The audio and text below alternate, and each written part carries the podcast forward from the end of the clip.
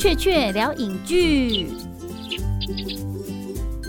欢迎回到《雀雀聊影剧》。喜剧有多重要？看到一部让人又笑又哭的电影有多难？还好台湾影坛有我们有陈玉勋指导过《热带雨》《爱情来了》《中破塞》跟《见我忘存》。你是不是跟我一样会觉得说，只要是勋导演的电影都觉得必看呢？勋导的电影新片《消失的情人节》九月十八号在台上映了。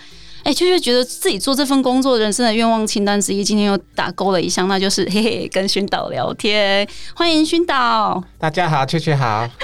我为什么要装可爱呢？优雅可爱，而且还有熏导手把手带出来的超棒潜力演员大配大配嗨，Hello，大家好。今天跟导演搭配一起来尬聊，就是坊间有一个传说，我就把它列成就是关于熏导在影坛的十大传言，要请熏导来帮大家解惑一下。他脸有点绿哎。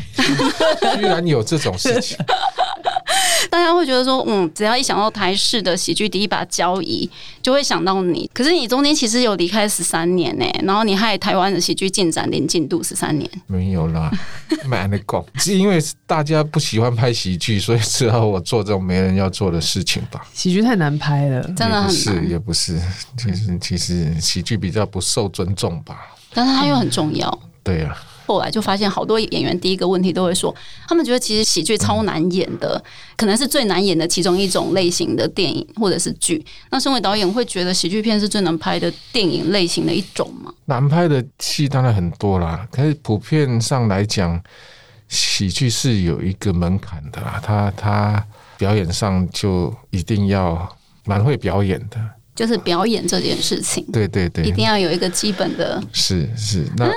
那我也我当时也不知道他行不行呢。说说实在的，因为他本人也不太好笑，然后 主持的也不是搞笑的节目。但是我这部片没有想要刻意搞笑啦，嗯，所以还是想拍真实一点的感觉，所以那时候才会找他这样。可是真的很前面就是只要是搭配的，我都觉得真的你把它弄得很俏皮。然后很讨喜，我觉得喜喜剧好笑是因为很认真，就是那个认真的程度，然后再加上导演的节奏的手法，就会很好笑。对他并不是要找一个很会搞笑的人。那时候后来我也才理解，因为那时候我记得第一次跟熏导见面，他就只有问我一个关于电影的问题，他就说：“你觉得你可以演喜剧吗？”然后当下就怎么样都要把握这个机会，真的会啊！我我觉得我可以答应再说，但是内心根本就是把喜剧要怎么演，因为我也是在以前上表演课的时候有被灌输这观念，就是所有的戏里面喜剧其实是最困难的，但是那时候没办法意会啊，就只有这样子的观念在。后来开始拍，开始准备从排戏好了，还没开始拍啦，排戏的时候就发现说，哦天哪！完了，这是一个超级恐怖的大挑战。越来越觉得自己在越级打怪，但是已经偷袭下去了。对，大魔王在等我。导演很多人都会说，很多导演都有分享过那种经验，是哎，你选角这件事情啊，里面的主角一定要导演本身会觉得哇，有恋爱感，就是这样拍起来好像比较容易有火花。所以导演一开始在选搭配的时候，有这个。觉得说，哎，这是你的基本选角原则吗？有有有有有有，不可能啊！因为我以前你看《热带鱼》文英阿姨，我怎么可能跟她有热恋爱的感觉？第二部又是廖慧珍，她也不会给我恋爱的感觉。人家得到金马奖都靠你哎，然后 是哎，搭配有啦，搭配有啦，搭配有。我叫他聊天聊天的时候，看到就被他颠到说啊，恋爱恋爱的，对对，因为这是一个爱情片啊，这个感觉还蛮需要的。嗯嗯，对，但这是真开始定妆的时候，第一件事情就是。把我弄丑，对没有，就超像周星驰这样子的，就是一定要每个演过熏导戏的人，好像没那么夸张，周星驰比较夸张，美美的从头到尾啊，呢，因为他这个角色跟他本人不太符合啦，所以要想办法把他整个 cos down，小小小小，他也他本人太有气质了，谢谢，然后要让他变成很庶民、很平常哈啊，他又是。阳光女孩又有在外外国念书，什么就比较跟我们这种平常老百姓就比较有距离，所以我想把这个距离拉近。比喜剧，我的感觉就是难演的地方就是你要设一个调子出来。OK，嗯，那你要夸张到什么程度，或是都不夸张，必须有一个很难拿捏的的标准在那边。那而且是所有演员都要一致，这个比较难啦。我我这一部的设定是大家都不要太夸张了哈，尽量真实感多一点，生活化生活化一点，那让人家觉得说，呃，生活上真的有这样的人呐、哦，嗯。周遭朋友有这样的人，那碰到的事情，我们这一部是故事比较奇幻一点啦，哦，嗯。所以因为它故事比较奇幻，有一些不合情理哈、也不是说不合情理啊，就是有一些哎蛮奇怪的东西，超现实的东西，所以我希望说可以架构在一个很真实的基础上。其实长久以来，我一直想拍一些很 local 的奇幻片，就我们以前看过很多奇幻电影或科幻电影，都是都很 international，哎很国际，要要大家比赛说谁的很国际，谁的。嗯特效很厉害什么，但我一直觉得要拍一个奇幻科幻的东西，应该反过来想，如果在一个很平庸的生活里面出现一个很不寻常的东西，那才叫真的是奇幻。人家所谓的魔幻写实。对对对对啊！可是这东西不好弄，哎、可是我前十分钟就直接被杨小琪买走，因为我姐姐就是杨小琪的代言人。是哈，真的哦我姐姐四十岁，公务员，然后每天在比自己那个餐费有没有三十块以下。我想说你你干嘛把自己过得这么的朴素，然后就是没有物欲，但其实他是可以过好生活的。嗯，但是他没有，他就是一个平凡的老师，然后向往恋爱，但是只会等爱又不敢追。那动作也这么快哈？嗯，动作还好，但但是他整整体的人设就是，我直接就觉得，哎、这不就是我姐吗？嗯我当下会觉得，哦，而且他做的所有的事情，就是全世界都会觉得你干嘛这样？就是真的有这种人生活在我们的日常生活中。对对对对，其实好的喜剧一定都是来自生活啦，从以前卓别林开始就是这样，就是底层生活的人物这样子。嗯，你把那种就是，所以其实导演应该有一个很奇妙的眼睛，就是看到这些大家觉得寻常，但其实已经很不合理的，你只是在把它加个点调味料，他觉得、啊、怎么会突然这么好笑？对对对对对，而且在台湾的影视圈里面，搭配，你有没有觉得就是，你看你也喝过洋墨水，然后回来台湾，会不会觉得，嗯，台湾的影视圈是不是还蛮那种师徒制的？这这有一点打破了我的我的既定印象。我知道主持有非常多的师徒制，什么家族啊，怎么嗯什么帮的啊，但是戏剧上面我。我很荣幸的又获得了一个师傅，从天上掉下来的师傅，所以收集师傅的没有收集啊，他就是我呃第一个影剧圈的师傅，就是我的戏剧之路师傅就是熏导了，哎。熏导拍谁？熏导有害羞，我一直很害羞。其其实熏导也是实物派的、啊，也不是所谓的学员派，但是在台湾，我觉得这种东西好像更有感情哎、平常我做了这么久，做几十年，我真的觉得你有一个师傅，有一个老师在你后面是很幸福的一件事情，真的很幸福啦。你嗯。你可以找到人指点啊，不管你生活上啊或工作上，可以找人询问啊，这是很幸福的一件心事，顶老师的感觉。都可以啊。因为平也都还在咨询，对对对对感情也可以咨询，对，那爱上了一个错的人，师傅怎么办？这个就你家的事。哎 哎，师傅怎么这样？可是我觉得很可爱，就是跟寻导工作，其实杀青完之后，那才是我们的日常的相处中。例如说，我们可能见不到对方，可是从脸书上互相关心，知道对方的近况。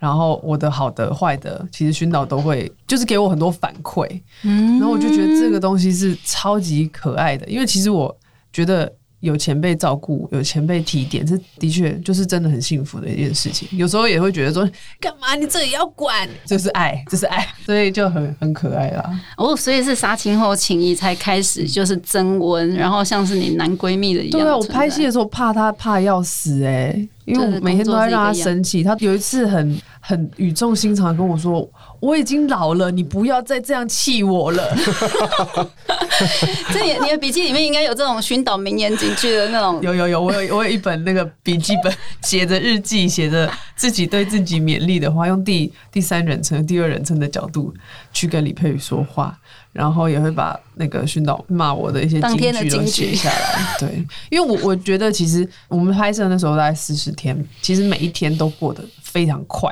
节奏很快，杨小琪节奏也很快，嗯然后就变得说，好，我我一定要把每一天的这种很珍贵的事情都留下来。可是我头脑的运转速度对，已经没有办法 handle 了，我只能先把它记下来，然后到现在还是会不时的消化，然后觉得，哦天哪，我那时候真的那时候发生这种事哦，好紧绷哦，好惨哦。其 实现在想起来不可思议啊，就对觉得他这个新人居然可以度过那四十天。我们拍很快哦，我们拍很快，我们速我们整个组的速度是超快手，超级厉害，我们还比一起早一天杀青。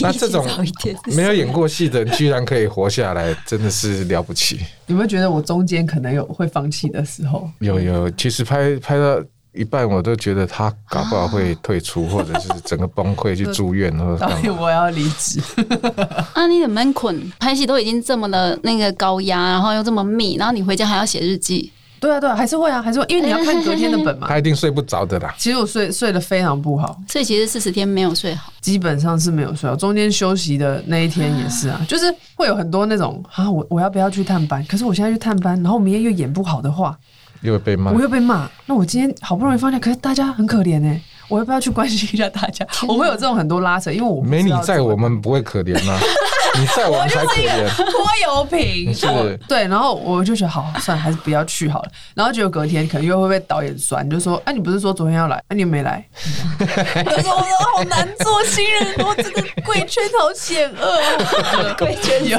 一直有这样子的，不知道怎么当一个新人的状况，就是如履薄冰了。可是真的，那个熏导上次有说，就是上次他，哎，他真的手把手很努力的在教你演戏耶。那、所以其实每个导演都真的很爱演呢，哈。我没有很爱演，我个性很爱羞，很害羞，所以很多人找我演戏，我自己都皮皮唰这样，然后出来又看到自己那个样子，就觉得啊，好恶心，想吐的。所以我现在都很不喜想要演戏哎、的。可是戏里面有彩蛋哦，有熏导哦、所以真的有熏导，可恶，一双没看到，当当然要大概要三四刷才会看是，路人就是那样一闪而过。的那种对对对对对，啊对对。这是熏导的一个签名吗？没有没有没有没有没有没有没有，还是只是狼魔稿？狼博搞定大老脸，找不到一个这样背影的一个阿北，是阿贝的。那那导演进去，那导演刚刚上次有说，就是有几场戏是搭配整个把很精准的把你脑子里面对于这部戏里面的一些一些关键的桥段很精准的演绎出来，然后让你感到哎、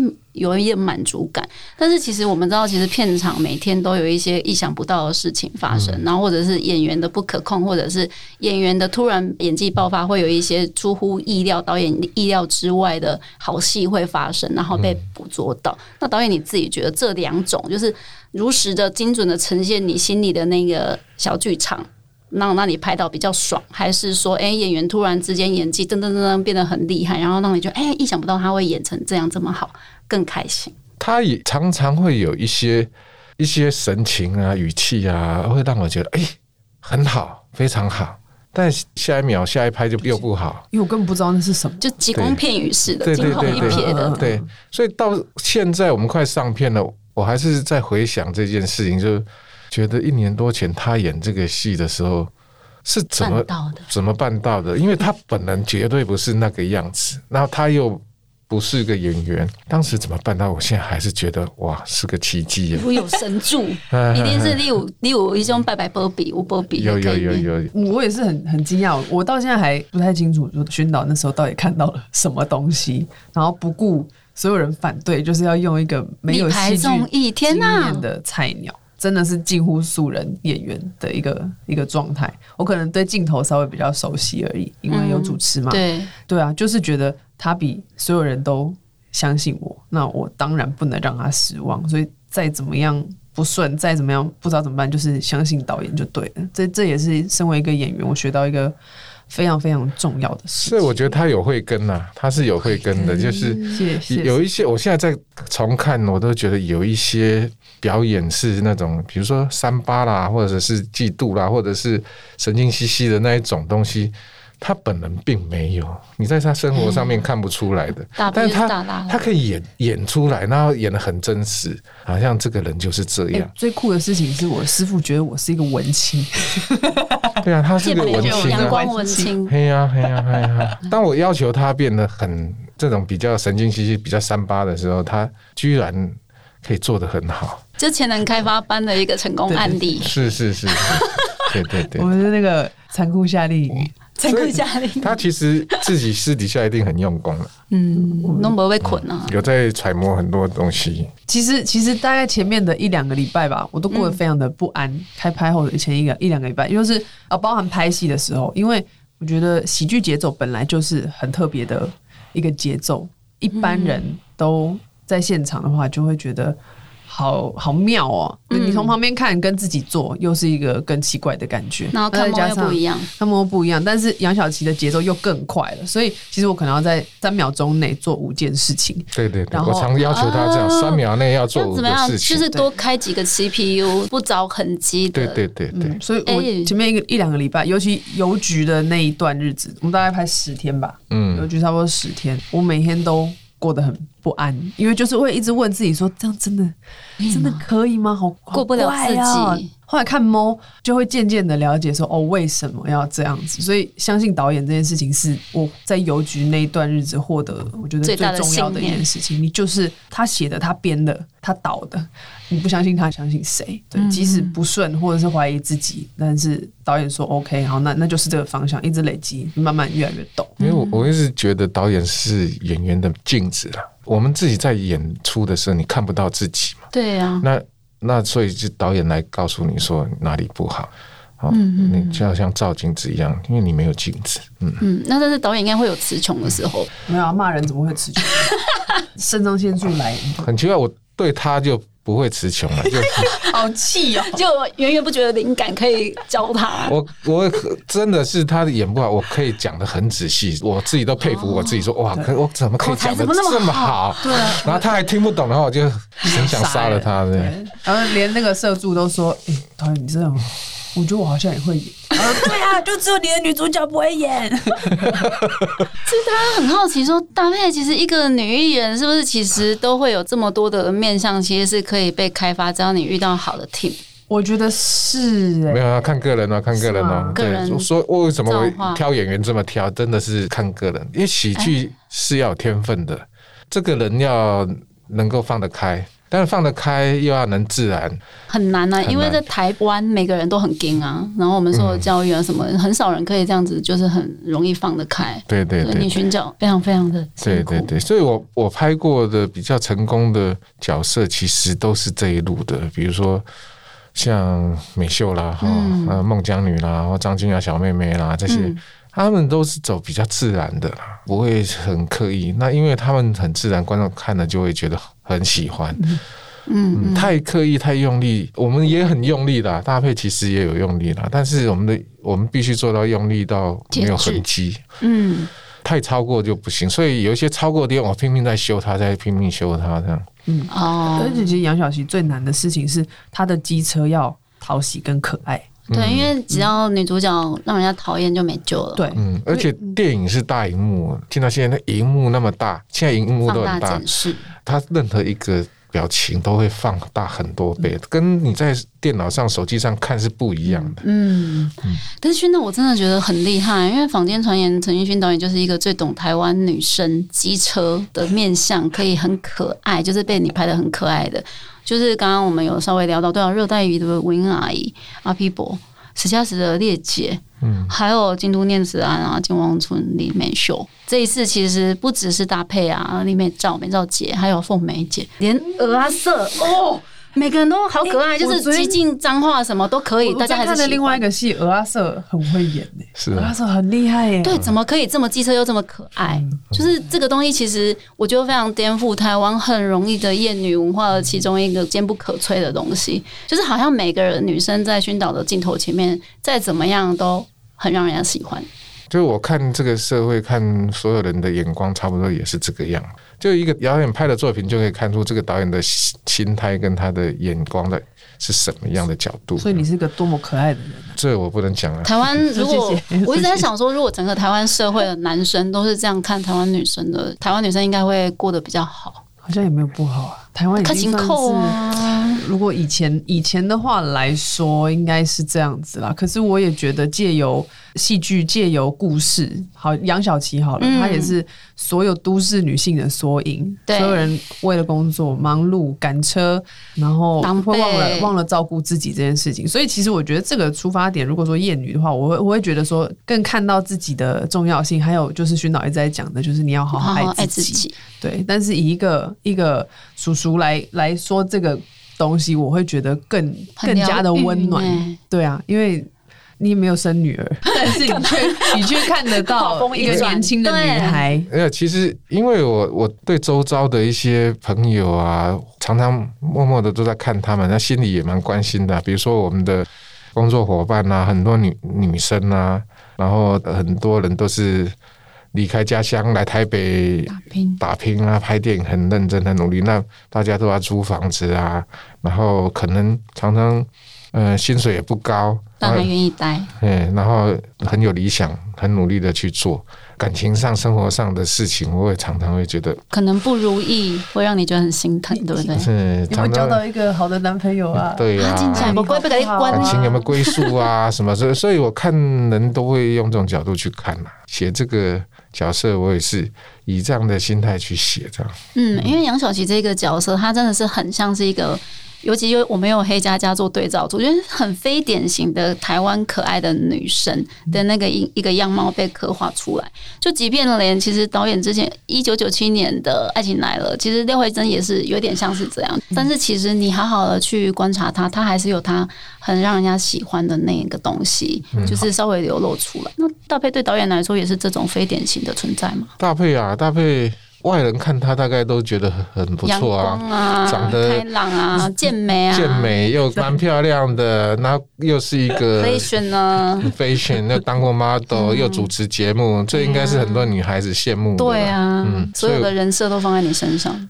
对，所以他心中有很多，比如说呃阴暗面啊什么的，我都找不到。对，所以我希望我暴露我的阴暗面。对对，我一直常欺负他、压榨他、看能不能找霸出一凌他，些 看能不能找出一些，但是都找不出来，这就比较困难了。这么功不可破这样。哎、那所以搭配到底有没有那种就是除了阳光健美的那个另外一个面向，例如说仔仔的鱼干女这一种？如果心里的阴暗面，就最开心的是大家看完电影之后，没有人在讨论黑佳佳。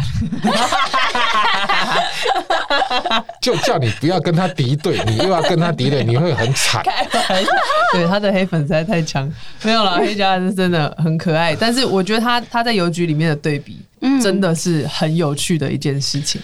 他们为了帮我入戏，对，我是这样子自己诠释啦。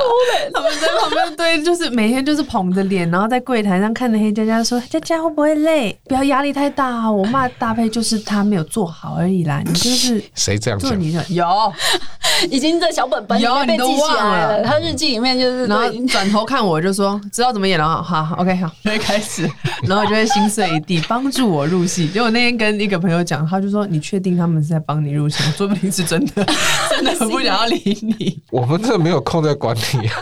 可是可是他是一个很亮的一个星星，很可爱。对，因为黑佳佳就是在台湾影视节目来说，其实以《消失的情人节》才是就是台湾佐佐木系黑佳佳的电影处女作，哎，其实根本就是比一日系列还要超前部署，对不对，导演？哦，是哦。对我好怕他入围金马奖，你知道？再说一次，再说一次。就是新演员，我的黑佳佳是无敌的，他无敌他无敌，而且他其实才真的鱼干腐女，好不好？他是不出门的人，就是完全他是古墓派的仙女，嗯，对，不会说腐女的话，他就会把它就说成仙女对，然后太仙了。他他就是一个活在自己安逸的世界里面的一个很帅气的骑士，他的所有的要素呢，都成就他是一个，他根本就是那个虚拟世界的人物跑出来，你知道吗？他是电玩世界里面的人，你懂吗你？看真的这个观众朋友就听到导演最热情的声音，就是在刚刚讲到这一就是 因为我们一辈子活到这么老，没看过这样的人。桌，还拍桌。而且他是真实的，因为我我看过很多人了嘛，我活到这个年纪，那这个圈子做这么久，各式各样的演员都看过，我没有看过像这样的一个人，就是他一点也不做作，导演的演技他完完全不做作，但是他就是他就是那就是那个样子，就是他完全不是演完全不是这个宇宙上存在的人。你知道他那天送我礼物，送我美白锭，为什么我就跟你一起就是跑通告，然后就送没有，因为很可爱的是，我们在拍摄就一年多前的事情嘛。嗯，然后我说为什么那么白？然后他就说，嗯，我自己喜欢吃一些美白的东西。然后你这样就很做作，人家讲话都不他讲话就是这，样子，他有私心啦。诠诠释的不够好，再抹两个。然后事隔那么那么久，因为中间我们都没有也没有见面，就是只有网络互相关心对方。然后他那天见面就给了我一罐美白定，他说把你放在心他说琪姐你要变白哦，就是这样吃这罐很有用。现在还叫你琪姐，他叫我琪姐，他到现在都叫我琪姐。哇对，她其实就是真正一个很漂亮的鱼干女。但是至于我呢，我自己平常日常其实也是你不是很还阳蛮邋遢的，真的吗蛮邋？遢。而且其实最好玩的是，呃，适应的那一天，我就是我跟冠廷第一次看的那一天，嗯，排山倒海的鼓励啊、啊恭喜啊然后好喜欢表演啊，好喜欢这部电影啊，就是有很多很棒的消息传来好像对，好像感觉要把我捧上天了，可是。我又没有，又会觉得说哦，这一切好不真实哦。然后隔天起来照照镜子，嗯，你还是水肿，还是我并没有成为一个超级巨星嗯，我还是我，然后就会觉得嗯好，那就继续过这样子平凡的生活。因为我觉得熏导把我怎么说调调我这件事情，就是让我注意更多你说市井小民的生活。那时候要为了准备养小琪，他就说你就是不要去百货公司，你去菜市场看看，你去逛一些五金行，你去走一些干妈店，你甚至到南部走走都可以，如果你有时间的话。其实就是要把然后以前比较洋派的生活东西，对，或者像模特儿啊、时尚圈啊、嗯这些东西、都丢就是掉丢掉。对，丢掉，洗蛋、洗蛋，洗真的啊，因为我们都要搭配待过纽西兰，你又在瑞典交换学生，哎、我我也是瑞典交换学生，真的吗？对，我那时候在 Gothenburg，哦，我在 Gothenburg，在南部的一个叫 Borås 的地方，哦，一个无聊的小镇。那时候我们就想说，对，其实搞不好真的是有留洋过的台湾女艺人更能适应台湾的演艺圈。例如说，就是对于体制的约束力可能会看得比较淡啊，就是比较容易有弹性啊，不会自我束缚的某些东西，可能会就是之前训导有说，哎、其实你是一个大神经的人，就是不论怎么样骂你什么，其实你隔天还是一个很健康的体质，就是再重新引引，就是修复能力很强，嘿，别 Q 我那些生命都没，就是又是一条好汉。跟出不出国没有关系，是感恩这些机会，啊就是感恩一个没有人看到过的一个有演员潜质的的的的女艺人，然后在圈内打滚都那么久，可是。却苦无机会，想演戏，但是很难很难有这样的机会，因为你没有一个开始，你怎么会有后续？啊，一定都是所以其实就是很很很感恩有这些机会，然后再来就是肯给下一代新演员有有舞台有机会一，个希望对所有你看列姐、如芬姐啊、熏导都是真的是大业内前辈。的，嗯，对啊，那如何让他们有这个信心，可以给一个小小小菜鸟这样的机会？其实我觉得，就不管怎么样，就是要咬牙把它做下去。然后人家为什么会在这个位置，一定有他的原因，那就相信他。所以其实我的出发点还蛮简单，但是关于体制上啊或什么，其实我觉得那反倒跟出不出国没有什么太大的关系。我一直以为你在纽西兰常常有很多毒蛇猛兽啊什么 哦，那你是说那种毒蛇鳄？鱼啊，纽西兰有鳄鱼吗？真的是毒蛇，不是人的。是这种毒蛇？对，因为大佩又主持，然后又唱歌，现在又演戏，所以演出就是情人节，是因为很希望成为全方位艺人，还是很想要成为演员呢、不想要演戏，我想要真的很喜欢，很想演戏。起源是来自于我以前模特入行，其实我的秀啊那些嗯时尚派的工作其实比较少，因为我身高不够，然后我长得就是一个不时尚的脸，所以拍广告比较多拍电视广告。然后其实你有时候镜头就是只有五秒钟、十秒钟，你要怎么在这个很短的时间内呈现出？很精准的导演要的嗯情绪啊情绪表情，嗯对，所以其实，在那个时候就发现说，哎、自己的转换能力好像还还 OK，还蛮快的，都可以做到。嗯然后好吃的时候，你想象这是全世界最好吃的汉堡，那个幸福感，哎、好像都做得到。啊我就会觉得表演很好玩。那后面的戏剧的接触就是一些客串啊、大特啊，或者是特约这样。哎、你真的到底有多爱演戏啊？因为你连《举光原原地》都演、不知道举光是多少阿兵哥的救赎。真的，绝对不要看低举光原地的位置。他 我因为举光，我真的多了一票始终的阿兵哥粉丝。对呀、我 我以前当兵都没有这种女生，举光原地都没那时候有，真是有谁有谁？我忘了，都没有这种的。对啊，然后那时候演军官，因为爸爸自己也是。也是空军嘛，所以我演演演也是空军，哇，他高兴的要死，把我照啊片洗出来给所有人看，就戴在身上对，所以其实举光，因为我不会去选择，就是啊、我觉得举光好像不是主流，一般人又看不到，就不要去演。其实我我觉得所有的工作都是累积，累积到你下一个工作，你可以。把它派得上的时候，那所有存在都非常有意义义。包含主持，为什么我那么耐骂？其实也是水下三十米的制作人非常非常的严厉。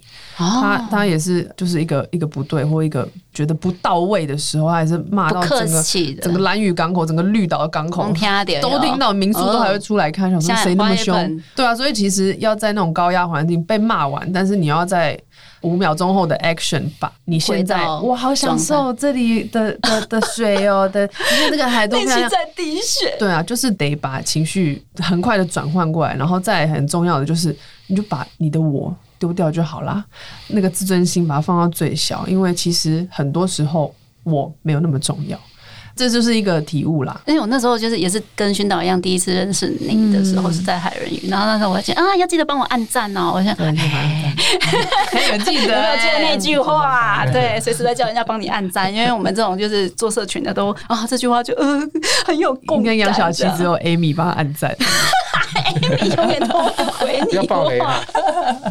这个应该在后面吧，上映后才上是。对对对对嗯。但是我在看《萧瑟先生》，真的有一个感觉，就是真的你是别人，就不是耶搭配太棒了！对啊。那到底是做自己来演戏比较容易，还是演别人演戏？拍成一个作品之后，给你的感觉更多的成就感？我觉得可以调整自己而成为另外一个角色，是很有成就感的事情。有时候会看戏，看了一个演员演了好多的戏，但是都会觉得哦，那有很多的他嗯存在在里面。有时候会觉得哦，好棒哦，那他的识别度很高。但是有时候嗯如果要像是要挑战杨小琪这个角色的时候，这个角色的我越少，杨小琪才会越突出。所以其实我觉得成就角色比。把自己放得很重是更重要的事情，因为像跟主持来比，主持就是我啊，嗯大家就是想看搭配去做所有的体验，但是在演戏的时候，你扮演所有的角色，我觉得你就是要做什么像什么，所以、嗯每个角色的挑战都是很好玩的一件事情。扮家家酒啊，但是会不会有一种很落差的想说，拍电影不就是美美，就是把你最美的样子美我？也以为啊，我也以为我要演个美女啊，没有了。我觉得演一个接地气的鱼干女，嗯，这种很很市井小民，或者是甚至会让你想到说，哦，那其实就是你身边的哪一个人，那个那个感觉是更有成就感的，跟大家在一起的感觉是比有距离还更吸引我。你要演美女，我就镜头一直给黑佳佳 就好，干嘛拍你呢？那个没有我，谢谢。对，因为其实导演在当初有说，《消失的情人节》你的本来就是放在你的案头里面的那个二十年的这么久的剧本，然后女主角所选是刘若英，但是哎、后来你确定是大配之后，你有为大配的加入做任何剧本人设上的调整吗？当然有啊，当然有啊。很久以前啊，我也是忘记说，后来回想起来才想到啊，我当时写的时候是想要找刘若英，不然我平常也都忘光了。那这个故事我一直记得啦，就是世界暂停的这这一天。嗯嗯嗯嗯，然后开始找演员，我想过很多人，一直觉得台湾好的女演员不少，嗯，那不是年纪大了一点，就是小了一点，要不然就太漂亮。很多我觉得蛮不错的，但是都太漂亮。有人那你这么漂亮，你你就怎么可怎么可能会有这种人生？对啊，对啊，就追你的一定一大堆啊，嗯，对。那所以这是一个很重要的事情，所以我们找到搭配也是拼命把它弄丑，因为它对我来已经够讲还漂亮，对啊，是够漂亮的，真的，谢谢。嗯哼，开心，所以一直把它弄丑这样子，就是帮搭配做了一个人设调整，就是弄丑它，弄丑。可其实我觉得我那时候定妆就是一直被夏英说不行不行，再去调，更太漂亮，更现在太漂亮，弄丑。其实我我很高兴，因为我觉得这个才是真正让观众第一眼看到就可以进入角色，就会开始喜欢他，就会甚至开始同情他。嗯，我觉得这个是很高明的一件事情。片头十分钟，我真的想说，至于吗？把大配弄成这样，对，因为那时候连头发都是毛对躁对对对的，对对对，但后来好一点，但是前面真的是，就是换成阿泰的视角，就整个就有滤镜，但是对哇，小琪那个真的是几乎就让我想，哇，天哪！这不容易啊，把一个女生用成这样。那你那时候会不会觉得这个演员很很乐意牺牲这件事情？还是就是我那时候想说，嗯，宣导是台湾周星驰，没有，就女主角都要把她弄到。集结那个？对，让观众有意识到说，嗯，这个是漂亮女明星被弄丑，就那种感觉很明显。谢谢用心良苦。哎、但是搭配真的有从国际配变成在地起的一个，嗯，觉得你是现在是一个全新的搭配的感觉吗？我我觉得导演是他的他的他的眼光可以看到我其实有这一块，那他想办法把这个东西拉出来跟放大。所以其实我觉得我内心是一个这样子的综合体吧。嗯其实本来就有这样子的东西存在，但是怎么样去加强，怎么样去把它拉出来，怎么样把它放大，然后变成一个他心目中就是杨小七的那个样子。表示说，当你那个东西被拉出来放大之后，其实你还蛮 enjoy，要不然你怎么会让它继续流？没有把它再收回我觉去？得我觉得很好啊，就是我就真的没有什么包袱啊。嗯我在这一行，我觉得这也是外景带给我的东西。外景我们真的就是随便上一个船，这个船可能刚捕完鱼，现在带我们去潜水，整个地上都是鱼鳞。是但我累不累？我累，我直接躺，然后就是满身都是鱼味啊，然后洗不掉啊，或者是吐在自己的面镜里啊，用吐 满身都是。哦我们遇过太多这样子的事情，或者累了就睡港口。我觉得这些都是把我磨磨成一个，就是我就跟一般人是一样的啊、我没有什么特别的地方，嗯所以也是成为一个可塑性强的人需要的一个条件啦。那到底是拍戏让你觉得比较狼狈，还是出外景？当然是出外景啊，出外景不是人干的，出外景太累了。但是那种拍戏的心灵的那种狼狈跟我觉得不一样哎、我做做过外景，我回来就是可以当一个演员，我觉得是非常非常幸福的事情。哦，演员是被大家捧在手掌心，不要说我被导演骂，其实这些骂都是用心良苦，都是为了好作品。导演跟我讲过最感动的事情，就是呃，梁小琪如果不好看了，这部戏就不好看了，但是。我不能对你放松，因为这部戏会留在我们生命中一辈子。那杨小琪是什么样子，我们就是得好好的把它磨出来。对啊，那所以我会觉得说，虽然他是这样子讲，虽然导演对我很很严厉，可是我觉得我还是一个被捧在手掌心的的演员。我觉得这个身份是非常非常幸福的。出外景的话，你要当公关，你要顾的是你跟导演的关系，你要顾你跟来宾的关系，你要你要甚至要关心你的摄影组是什么样子。其实你是一个全方位的公关，但是做演员的话，其实最重要的就是把自己准备好，对，专心在这个角色上。其实相对的是非常非常的幸福，所以我很珍惜。我那时候听你说人美就是终身保险，就觉得 超好笑的。就是那为了他想的，他想的，就是所谓 的消失情人节这件事情，如果说黑佳佳就是熏导的心中的就是唯一人选，那搭配你有为了要拍就是消失的情人节做任何的，就是你觉得哇这辈子怎么会这么努力？例如说去把宣导全部的作品看一轮啊，哦那那或者是一定的啊，那基本基本功课啊，因为我本来就看过啊，本来就都看过。最疯狂的事情哦，可能就在路上拦截遇到，真的把他拦截遇到了就把他拦截下来，然后问他说：“ 哎、眼神啊，用眼神问他说，现在决定女主角的状况是，然后导演就会哦哎哎啊跑走，那时候赶着去看电影还是没没没没办法给你任何承诺，对啊，其实就是这样啊，因为我觉得我们的工作就是等嘛，一直等啊，嗯，就是等。然后一般人等等的是什么？等的是一个好的人出现，等的是爱情，或者等的是好日子，什么样的改变出现？那我觉得演艺人员也是永远在等一个机会吧。我那天才算算，天啊，我入行十三年呢、从模特儿到现在，就哇塞哇塞，所以哦等了十三年，老前辈，老前辈好，可怕、哦，没有。然后，然后我就会觉得说，哇，我等了好久，然后我终于在大荧幕上，就一切很不真实啦。其实很嗯，就会觉得真的要更把自己缩小一点，这因为这是别人给的机会，自己只是尽力而已啊。然后也很好玩，这一趟很好玩。嗯，就我们在看《消失的情人节》的时候，就要跟观众打一个预防针嘛，就是你只要有老灵魂，活得越久，你越容易就是要记得戴面纸。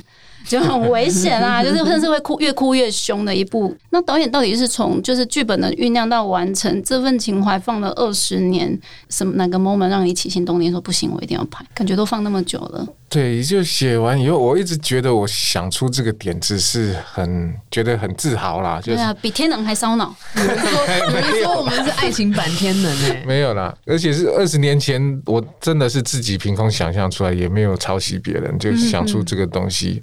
但后来就是其实世界暂停这个事情，就很多人拍了，很多人写了，嗯就没有什么稀罕。我自己心里也凉掉，就觉得哎呀，反又有正。人拍了，又有人拍了，又有人拍但是啊没有啊，你还是跟别人不一样。然后就觉得以后我以后拍可能又被人家讲我抄袭别人什么，然后所以我没有一直很想回头再来拍这个东西。哦，但是是叶如芬他们一直跟我说这个故事很好，很好，很好。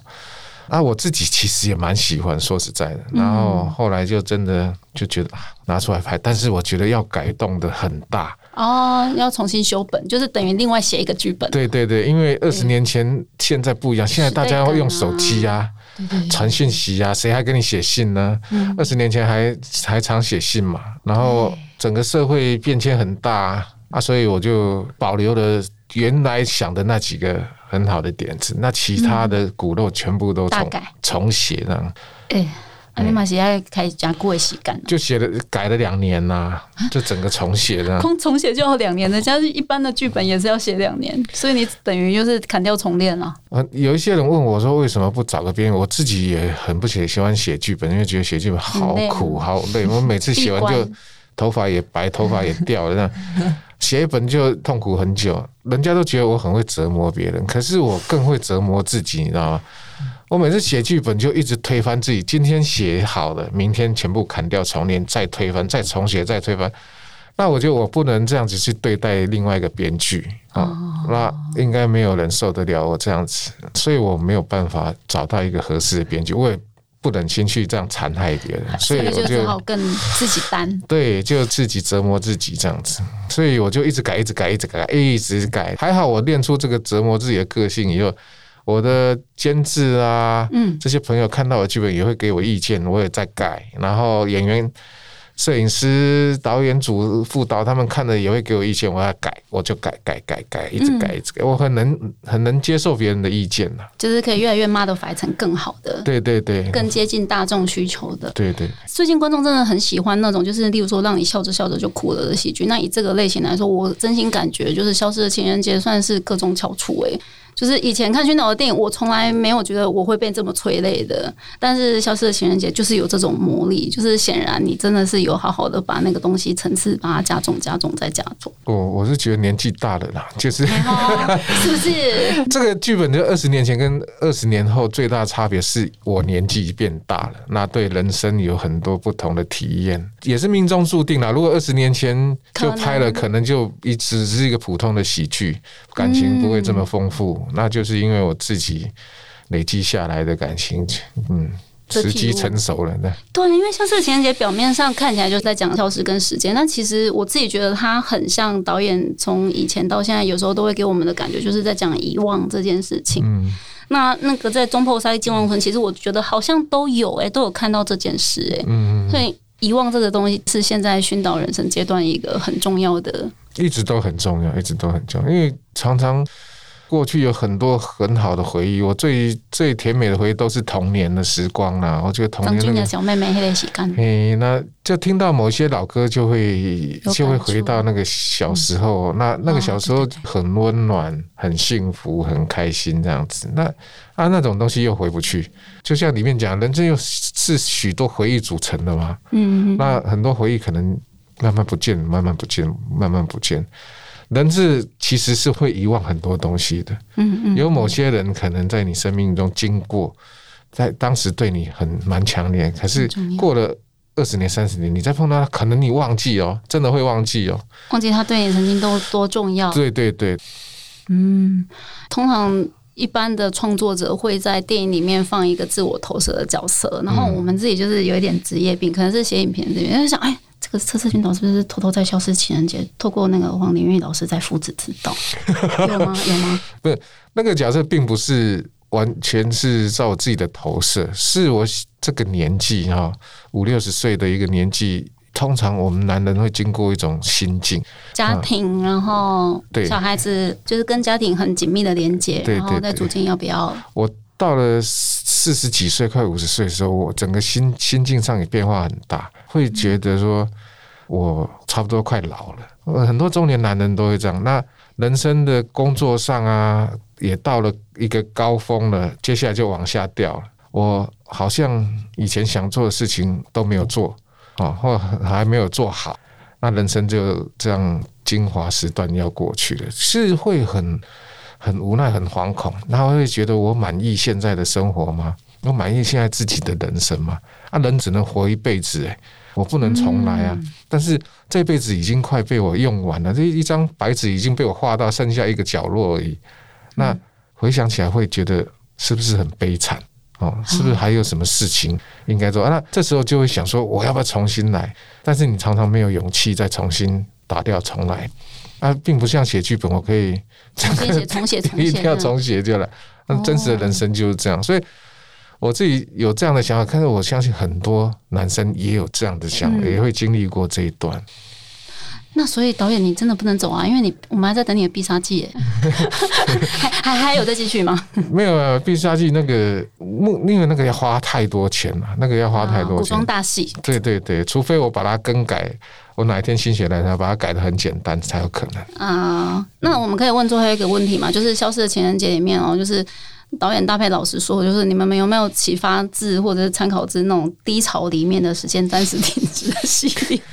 我跟你讲，这种事也没什么好隐瞒的。但是我真的没，我看过很多系列，没有看过时间暂停系列，你没看过？没有看过时间暂停系列。有趣的哦。我还想说，谁有连接给我看？这样一个雪片般的连接就会寄到因为很多人对杨小琪这一题感恩。你今天如果不是遇到阿泰的话，你怎么办啊？你看对啊阿泰真是个绅士，真是个好人呐、对对对，哎，熏导算是就是我们刚刚一开始就那边一直强调说，对喜剧界的创作者的明灯哎，其实很多台湾的创作者开始喜欢拍喜剧，但是其实这条路真的不容易哎。那像是哎，今年就有阿 Ken 啊，还有王一凡啊，切小金的林冠辉，其实他之前也是拍喜剧这一种，甚至江湖无难是高品权也是。导演要不要跟他们精神喊话一下？我怎么好意思？我怎么我我又不是什么厉害的家伙，我我也没有觉得自己很好了。说实在，我要学的东西还很多。虽然我拍了三十年了，那我是觉得每一个导演有他自己的方法，自己的看事情的角度啦。这个世界上没有一个统一的教科书了。嗯嗯嗯，我自己的对自己看待喜剧是，我要求的是比较真实一点啊。然后，其实我一直在拍悲剧，我从第一部电影到现在，其实都拍悲剧。悲剧那那只是比较好笑一点的东西。悲剧。那我觉得喜剧最重要就是你想讲什么事情，不要笑一笑就算了，不要去比好笑哦，因为好笑的东西太多。现在任何一个网红都可以弄得比你好笑，然后你如果去做综艺梗啊、好笑梗，那人家干嘛花钱花两三百块来看你的电影？人家看网络就好了。